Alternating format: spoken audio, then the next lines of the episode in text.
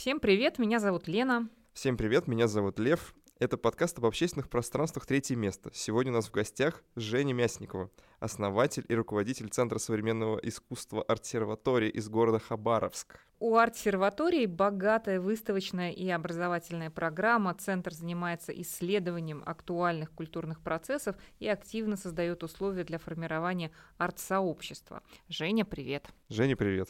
Привет. Тогда и сейчас. Давай прям с самого начала, с буквы А, так называемого угу. нашего арт-алфавита, когда и как появилась арт-серватория? Она появилась в 2018 году. Это была моя личная инициатива, ну и до сих пор да, является частным центром искусства. Я работала в офисе. Как, наверное, многие истории начинаются, я работала в офисе. Белый воротничок, неужели? Ну, не, сов... не то чтобы совсем это было настолько. Я была пиарщиком, все таки творческая была профессия.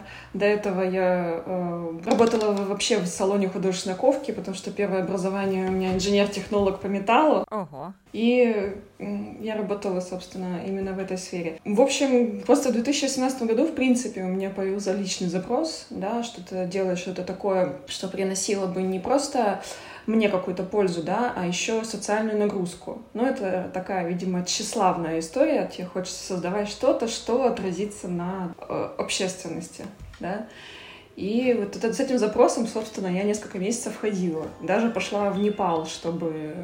Думала, что там меня найдет озарение какое-то, но нет, конечно. В 2018 летом я... мне пришла идея, в принципе, потому что в городе у нас не было ничего, чтобы работало с современным искусством. Когда идея пришла, ты уже не, ну, как бы понимаешь, что вот она, да, делать ничего больше другого не можешь, и я начала продумывать план, как мне все это реализовать взяла кредит льготный для предпринимателей. Написала художнице, которой я, ну, на тот момент, э, тогда мне казалось, что с ней открытие будет э, максимально эффективным, потому что эта художница достаточно популярна, достаточно как бы еще, ну, для понимания зрителя э, в какой-то степени проста, да, чтобы не сильно в современное, прям совсем в концептуальное уходить.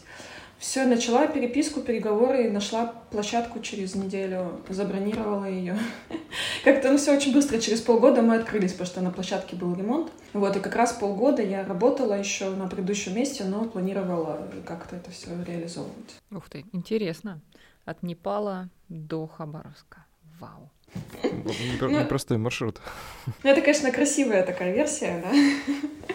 Всегда красиво привязывать Интересно, что при этом вы употребляете термин тщеславие как мотивацию, да, к какому-то социальной истории, хотя обычно все говорят как-то по-другому. Ну, например, что-то делать со смыслом. Ну, вот это э, как бы одно другое не отменяет, да, то просто когда начинает говорить, что я это делаю из высоких целей, ну, на мой взгляд, немножко все наукает, потому что это все равно внутренняя твоя личная потребность. Ты в первую очередь получаешь от этого удовольствие, да, что ты там как-то влияешь на Э, жизнь окружающих, да, в, причем в таком очень, ну, красивом, высоком смысле поле, да, поэтому тут как бы я не лукавлю, я для себя давно определила, что как бы я, я ну, и себя часто спрашивала, особенно в сложные моменты, зачем мне это, ну и как бы признавала себе, что вот ну так, Женя, а почему арт-серватория? Что это вообще за название такое? У меня рядом со мной всегда было очень много творческих друзей. С момента, когда пришла идея, мы начали с моим другом а, обсуждать, как бы могло называться это место, да, и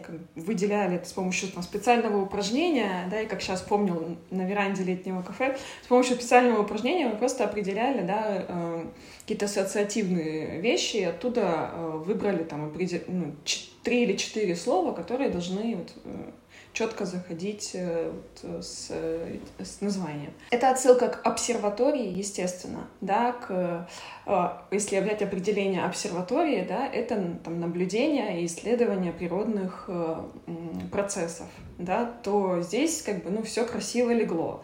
Наблюдение, исследование культурных арт-процессов. Ну, конечно, так очень тоже громко я, ну, сразу, как максималист, что вот, мы тут будем сейчас как все наблюдать, как все исследовать, да, ну, где-то, конечно, это все пресеклось э, в силу других обстоятельств, но вот такой изначально был посыл. Да, изначально мы так, у нас был такой дескриптор, центр наблюдения и исследования за современным искусством.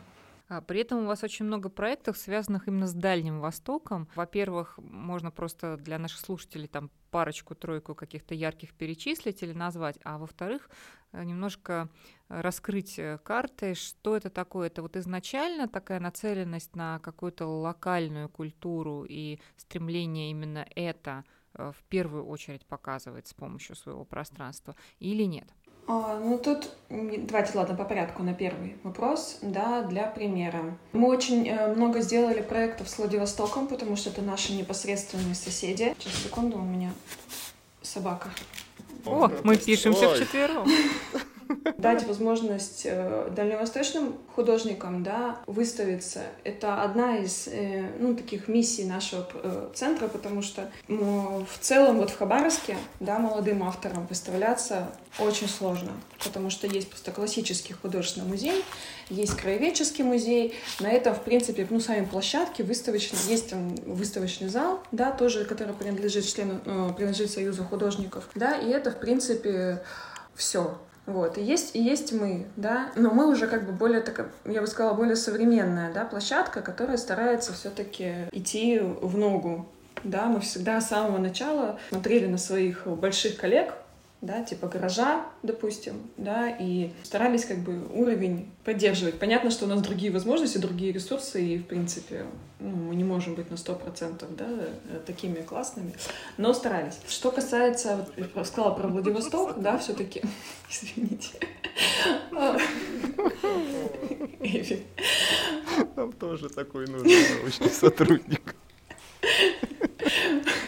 Она, она дворняжка, да, можно и таких найти, да, она у нас часто на площадке. Вот, это как бы первый вопрос. Ну, как бы, конечно, э, тоже даже аудитории, да, им интересно слушать про то, что происходит и что как-то связано с э, нами самими, да, с дальневосточниками. Особенно, когда проекты отражают еще и какую-то идентичность, какую-то историческую, да, особенность и так далее. Что мы сделали в 2019 году? Мы как бы старались, опять же, со своим вот этим максимализмом э, на наш день рождения, то есть в конце ноября, да, сделать какие-то проекты привозные, потому что в чем еще загвоздка, что часто, ну, что проектов э, местных больше, да, это в логистике. Мы очень далеко и привозить для нас с Запада, ну, то есть с Москвы, с Питера, с, там, даже с Новосибирска что-то вести, это все равно очень, ну, очень дорого ложатся большие логистические нагрузки. Это раз. Притом, ну, в первый год нам было сложно, в принципе, все равно налаживать даже какие-то рабочие контакты, потому что мы далеко, мы мало вращаемся в таких, ну, культурных кругах. Выезжать, да, в Москву там раз там, в три месяца, это, ну, практически нереально было, да, для нас.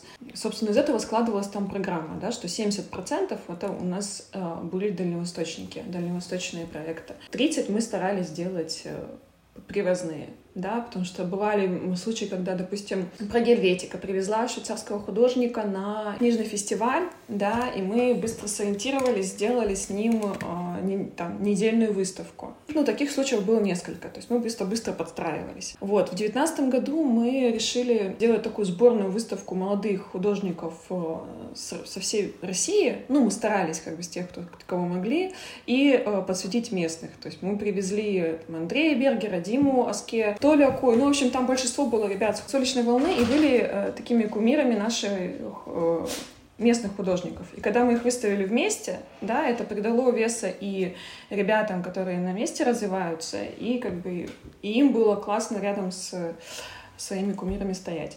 Вот. Э, Еще один такой про дальневосточный, ну это прям чисто дальневосточный проект, это, да, в виде там японского комикса проект создан а, владивостокскими художниками, арт-группировка Hero for Hero, там Рома Иванищев и Ксения Фролова.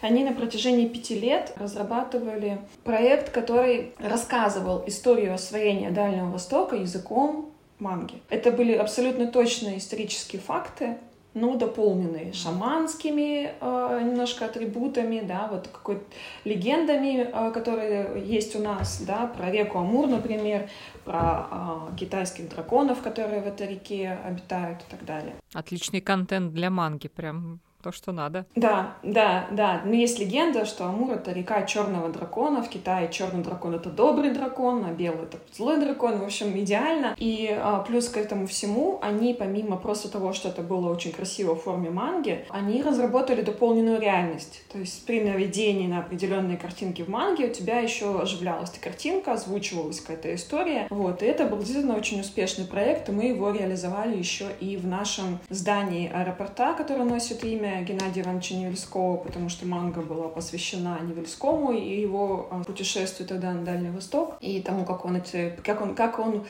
а, присоединил к России, собственно, 36% территории именно Дальнего Востока. Вот, это такой один из ярких проектов. И плюс мы привозим еще, э, в принципе, мы сотрудничаем с теми же коллегами с Владивостока и периодически гастролируют их готовые выставки к нам. Ну, отлично, про выставки это супер. А вот, э, Женя, еще а, немного больше про форматы. Вот вообще, что а, еще проходит в обсерватории и какие будут форматы вы назвали бы ключевыми? Интересный вопрос, потому что сейчас как раз вот э, в конце января, да, у меня был такой жесткий пересмотр а, концепции именно, ну, той, той концентрации на определенных э, форматах. А, в силу того, что мы с основания, да, вот три года мы а, в центр угла всегда ставили выставки. Но в Хабаровске очень низкая посещаемость таких событий.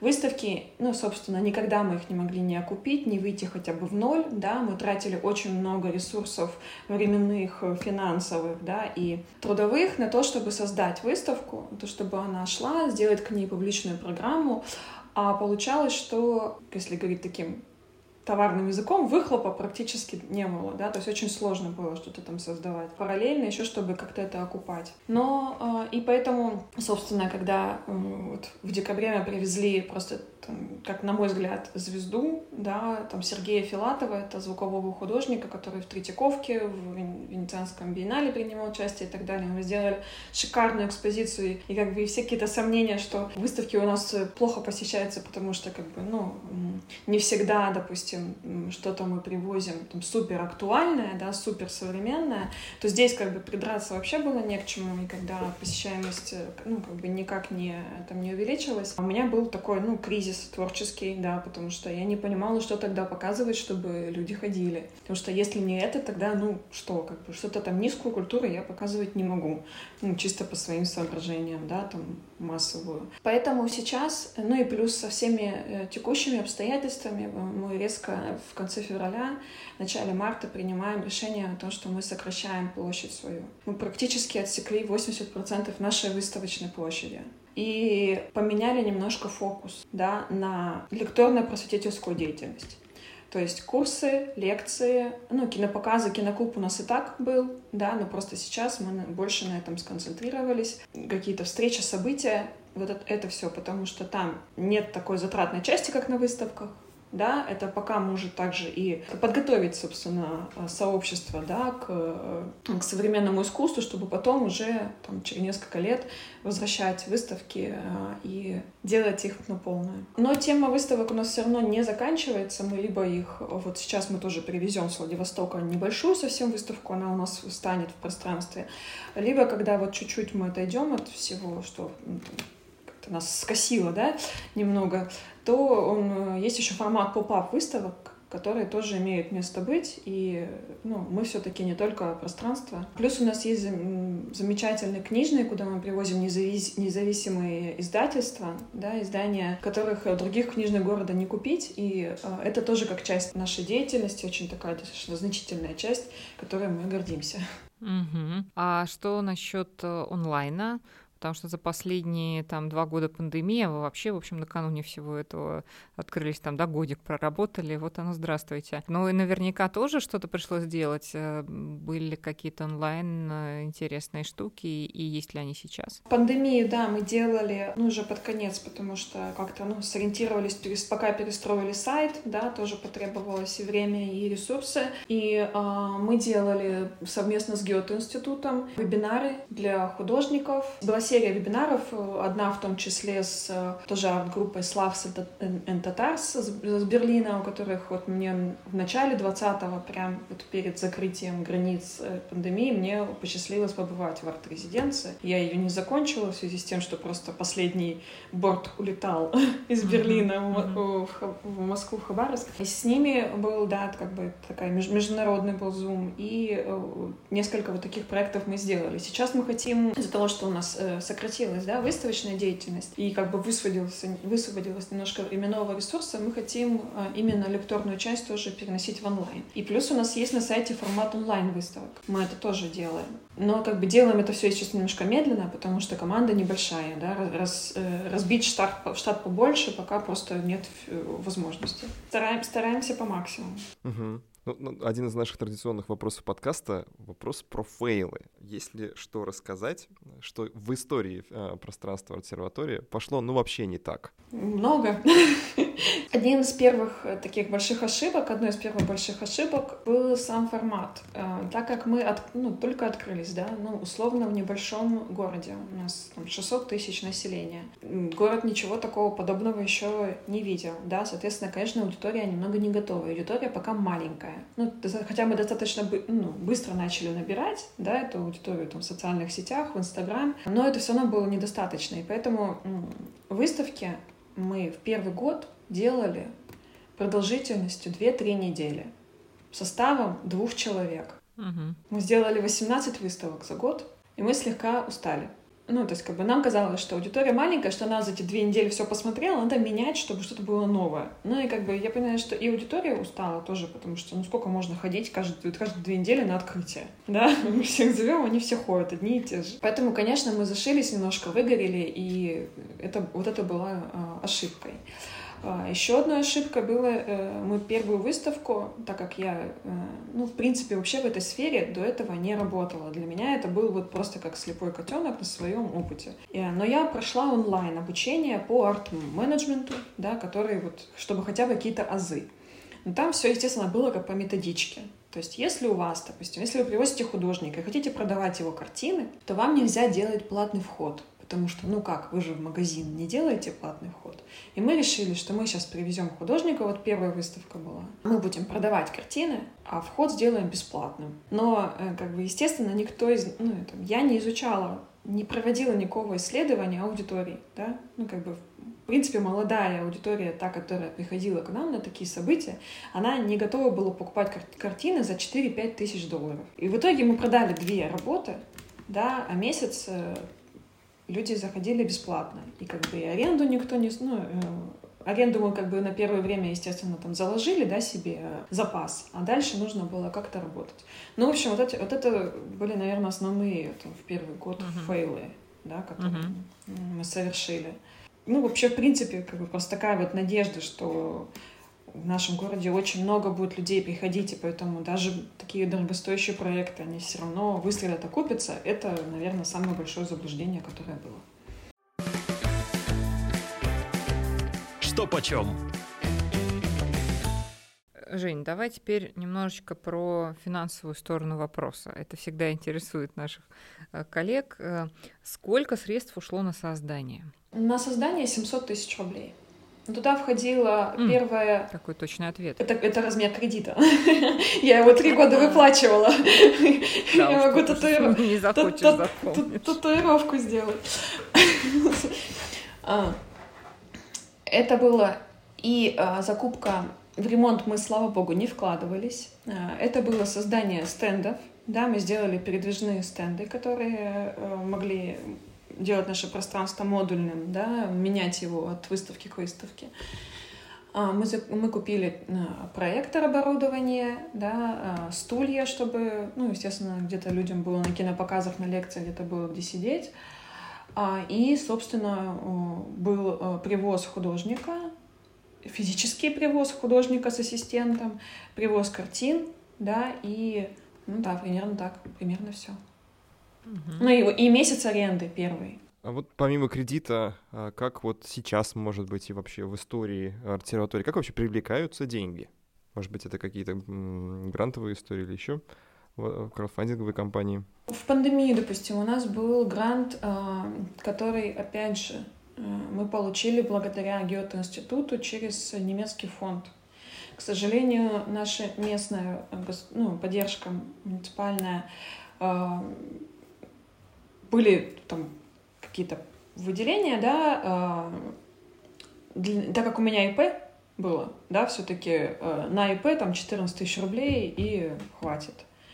А, и какие-то мы подавали документы на поддержку во время пандемии, нам отказывали там по формальным вещам, там ошибку допустили в заявлении, еще что-то. А у Гёте-института как раз вот с этим фондом у них была поддержка независимых э, пространств в пандемию, да, которым нужно как-то перестроиться вот как раз на формат онлайн, чтобы не зависеть от этого всего, да. И как раз благодаря этому гранту мы смогли э, сделать на сайте возможности для онлайн мероприятий, для онлайн выставок. Мы смогли Э, приобрести проектор хороший, с помощью которого мы бы делали, да, все эти лекции, показы и так далее, звуковое оборудование, в общем, вот так перестроиться и провести вот эти вот вебинары. Это была такая грантовая поддержка. Был еще грант частный, э, который я получала на физлицо, да, мы сейчас его делаем. Это на создание онлайн-архитектурной прогулки по городу. И мы вот сейчас его пока реализуем. И был грант тоже муниципальный, именно на аренду. У нас очень хорошие отношения с э, фондом поддержки бизнеса, да, это там мой бизнес, который как сейчас по всей э, России, да, работает. И, ну, тоже, опять же, благодаря определенному нашему запросу, потому что э, регулярно, допустим, там губернатор, да, кто еще спрашивал конкретно, что вам нужно для поддержки. Я всегда говорю деньги, ну и аренду закрыть. ну, минимальные вот эти вот потребности, ну хотя бы закрыть аренду, потому что мы работаем сейчас как бы, ну, условно, там, на нее постоянно. Вот, и они выпустили грант, который покрывал в том числе, ну, мог покрывать в том числе и аренду, да, и вот там, ну, мы треть аренды закрыли им за прошлом, в прошлом году. Жень, а что касается услуг, вот просто услуг э, самого э, центра, да, то тут что, что могут э, платно, что бесплатно, есть ли тут какой-то доход, есть ли принципиально бесплатные сервисы? В основном, конечно, наши услуги все платные, потому что мы за счет этого существуем. И это, как бы, слава богу, сейчас аудитория наша прекрасно понимает. У нас из бесплатного, у нас есть библиотека, которую нам помогли создать, в том числе гараж, да, большей частью с э, их издательством. Стрелка, да, прислала нам э, несколько книг, все, что мы собирали сами. Библиотека бесплатная пожалуйста, приходите, пользуйтесь. Были у нас и, ну, и периодически мы проводим бесплатные мероприятия. Сейчас реже, конечно, но э, проводились у нас там регулярные встречи с э, Союз мультфильмом, да, были, допустим, там с нашей анимационной тоже студией местной, и какие-то паблик-токи, э, то, что связано для художников, да, с портфолио, с вот такими вещами, когда есть специалист, который готов это проводить э, for free, да, мы как бы выступаем в поддержку. Миссия выполнима. Женя, а какая миссия у арт-серватории? Как бы если брать то, что было сформулировано три, сформулировано три года назад, да, это сделать э, искусство ближе и в прямом, и в переносном смысле, потому что все-таки мы действительно очень далеко. Как добираться до других центров культурных э, дальневосточникам сложно, да, так и быть в принципе в каком-то в, в актуальном поле тоже не всегда получается, просто потому что рядом мало каких-то событий и подобных мероприятий. Вот, и вот такая у нас была простая, как бы, попсовая, да, такая вот миссия, там, сделать искусство ближе. А, а в нее уже э, вкрадывались и создание там, сообщества, да, и развитие в целом просветительская деятельность для широкой аудитории, да, и работа с э, художниками, с фотографами и так далее. А кто к вам приходит?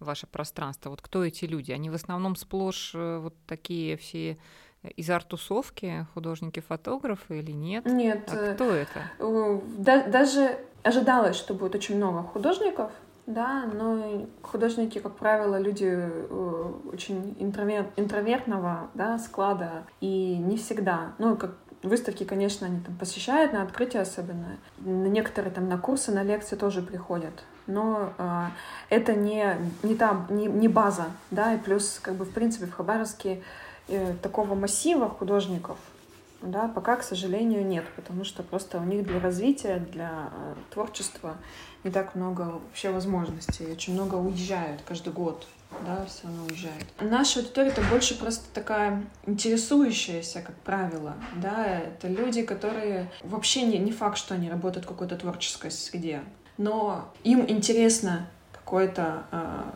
ну, создать какое-то свое мнение, да, в принципе, там, о жизни, об обществе, об искусстве, культуре, они каким-то образом с нами совпадают, допустим, по ценностям, да. Как правило, это, если говорить там стандартной разбивкой, да, там, гендерно-возрастной, да, то это 25-40 лет, э, ну, я бы сказала 45 даже, да. Большая часть это, конечно, э, девушки, где-то 70 на 30. В первую очередь это либо те, кто очень интересуется кино, на кинопоказы у нас, ну, мужчин, кстати, больше ходят, чем девушек. Это те, кто, допустим, просто читает ну, такую литературу очень, э, опять же, вот этих независимых издательств, да, они приходят, потому что им, во-первых, и обсудить хочется с кем-то надо, они это прочли, да, у них на работе, допустим, нет, и они приходят это с нами обсуждать. Те, кто как-то, хоть как-то им интересен мир искусства, uh-huh, да, uh-huh. и они даже могут в нем абсолютно не разбираться. Uh-huh. А как эти люди о вас узнают? Это может быть сарафан, соцсети или что это такое? Ну, конечно, это до, вообще до февраля, конца февраля у нас э, основная площадка это был Инстаграм. Тут небольшая ремарка в подкасте. Увы, как обычно, Инстаграм — продукт корпорации Мета, а, который признан Министерством инвестиций Российской Федерации экстремистской организацией. Но на самом деле мы старались всегда выходить а, и в коллаборации офлайновые.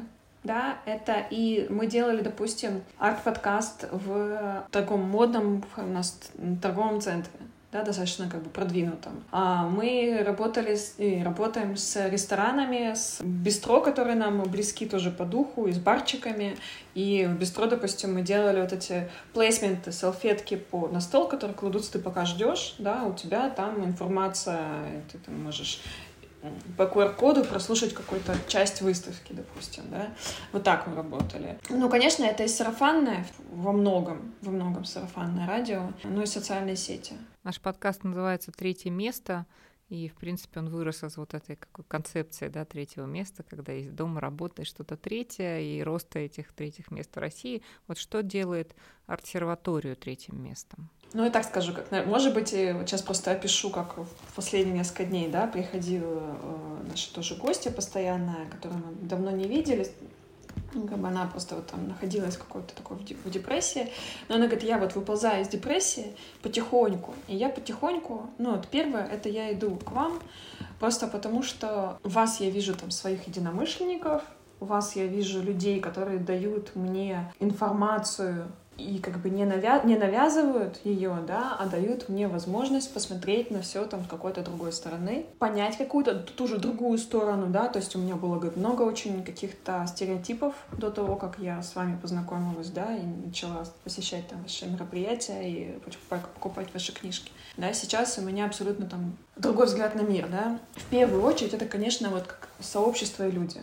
Да, то есть какой бы мы сейчас лекцию не проводили, мероприятие, в конце мы все равно разговариваем, да, и разговариваем уже на совершенно какие-то иные темы, там, уходящие в абсолютно, ну, какие-то в актуальные вопросы. И людям важно прийти, поговорить и понять, что их здесь э, выслушают, да, дадут возможность э, обсудить, высказаться, подумать о чем-то и посмотреть немножко на мир как бы чуть-чуть издалека, да, более в широком контексте, потому что мы стараемся как раз вот эти раз, разные позиции, разные взгляды показывать. Да, даже просто в выставках ты все равно смотришь, задумываешься, у тебя какие-то, у тебя эмпатия развивается немножко по-другому. Угу. Люди сообщества, отличный ответ. Это я слушал практически как по книжке. Да-да-да. Люди, разговаривающие на установленных внутри этого сообщества правилах, где тебе комфортно и, и темы тебе близки. Фишки и плюшки. Женя, а вот здание на улице Льва Толстого, это же не первое ваше пространство. Да, не первое. То, которое вот я нашла тогда в течение недели, это было тоже историческое здание. У нас была уже такая мансарда новодел, белая абсолютно вся, а, да, но она была немножко как бы труднодоступная, то есть ты приходил, должен был по домофончику позвонить, потом подняться на пятый этаж, э, там на лифте, но все равно подниматься куда-то, потом только зайти, да, и тебе открывался это там прекрасный мир. Пандемию как я люблю называть всех, кто, на, кто вот собрался потом в нашем здании на Льва Толстого 3, это вот слабоумие и отвага. Мы в пандемию решили все, как бы, что поодиночке сидеть по городу плохо, надо э, как бы быть вместе типа кластера, да. Ну, точнее, это как бы идея была еще вот с лета 19-го мы увидели, нам друзья наши показали это здание, у них была, в принципе, а, идея создать что-то как бы как франшизу флакона, да, в этом месте выступать вот единым таким центром да, но, опять же, с финансовой стороны, это как бы они просчитали, это все не взлетело. А нас, да, вот меня и у нас есть э, еще одни соседи, такие очень классные визажисты, нас они в это уже посвятили, и мы как бы такие, ну, что нам мешается собраться вручную, да, и э, мы начали собирать соседей. Вот, собственно, наш такой кластер Льва Толстого 3, ЛТ-3 мы его обозвали, арт-убежище. А, сейчас, конечно, я даже не знаю, мы это делали в 2020-м, да, вот, ну, все это арт-убежище и все-все, сейчас это, конечно, так уже даже не, не понимаю, можно ли будет э, вывеску эту повесить уже или нет. И мы, собственно, обзавелись творческими соседями, да, это наши друзья, и э, художественная студия, и гончарная студия, дизайн. Здание очень классное, историческое, мы там боролись, пока, пока там э, шел ремонт и реставрация, мы отстаивали колонны, кирпичи, чтобы, не дай бог, по первоначальной задумке предполагали а, а потолок Армстронг, мы его как бы убрали. В общем, постарались сделать это место максимально таким, как, как сейчас любят говорить, хипстерским, да, ну, в общем, очень таким атмосферным. Ну вот так, угу. говоря еще немного про визуальную сторону, а, вот судя по фотографиям, ваше помещение а, немного напоминает лабиринт. Так задумывалась ли эта концепция была другой? Наверное, этот эффект на фотографиях от э, вот этих передвижных стен, да, которых мы выстраиваем ну, и меняли выставки. Но э, вот э, в конце э, 21-го, да, так как это, этим стендом было уже три года, и мы их как бы не жалели, да, то есть мы никогда не вешали на веревочку картины, работы. Мы всегда эти стенды сверлили, красили, там был уже огромный слой краски. В общем, я решила от них избавиться напрочь. Учитывая, что все, что для следующей выставки, они не нужны были. Вот, и сейчас наше пространство, ну, выставочное, да, оно как бы было вот три месяца открытым полем, да, выставка «Соноконтур» Сергея Филатова, если на сайте как раз посмотреть фотографии, то там это единое пространство, единое такое полифоническое поле. Ну, а сейчас, собственно, в принципе, это все часть от, от нас ушла, да, и сейчас там поставят стенки, сядет офис, и мы немножко погрустим. Но у нас остался вот кино, кинозал, да, лекторный зал, ну, это все одно и то же, да, а, библиотека красивая, наши стеллажи, собственно, книжные, поэтому мы не унываем. А, Еще хочется немножечко побородить визуально по вашему пространству, вот пусть даже уже усеченному, вот заходит к вам посетитель, что он видит, может быть, там есть какие-то фишки или что-то такое, на чем его взгляд останавливается? Ну, во-первых, сейчас он попадает в пространство, как мы любим шутить, через сувенирную лавку через магазин, да, то у него вход через сувенирную лавку. То есть он не может пройти там мимо книжек, да, всех наших э, э, такой какой-то вот атмосферы. Да, а, по, э, а после, собственно, его встречает зона даже там коворкинга, то есть у нас днем на месте лектория стоит большой стол, это коворкинг. Мы его трансформируем вечером, да, под лекторию опускаем экран. А три месяца, допустим, вот заходишь в пространство, тебя встречала скульптура, инсталляция Сергея Филатова, которая двигалась да, то есть ты заходишь, а она вращается. Но, собственно, Сергей нам подарил одну маленькую работу, и у нас э, все равно звуковая скульптура одна маленькая останется и будет также встречать э, гостей своим там резонансным звуком. Один из наших сложных традиционных вопросов, а вот что у вас есть такого, чего нет у других? Ну, если говорить про именно наш город, да, то, конечно, творческая атмосфера у нас, э, ну, я, конечно, могу со своим вот этим, mm-hmm. как мы сказали, тщеславием, да, а, говорить, что творческая атмосфера у нас действительно, ее не заметь, нельзя не заметить, когда ты заходишь, ты в нее максимально погружаешься. Просто потому что в принципе, а, и стены, да, какие-то уже пропитанные событиями, и а, вот эти библиотечные стеллажи, да, которые не дают тебе как бы ощущения офисности, да, и количество разных а, работ художников, которые у нас стоят там на подоконниках и так далее. Это все, конечно, дает такую атмосферу. Ну, атмосфера — это, в принципе, неосязаемая вещь, которую э, сложно как-то объяснить, да, но вот она создается людьми, которые сидят на коворкинге, работают, э, командой, которая встречает, да, на входе, принципе, зданием, которое э, тоже живет постоянно, другими соседями, да, это все вот создается именно так.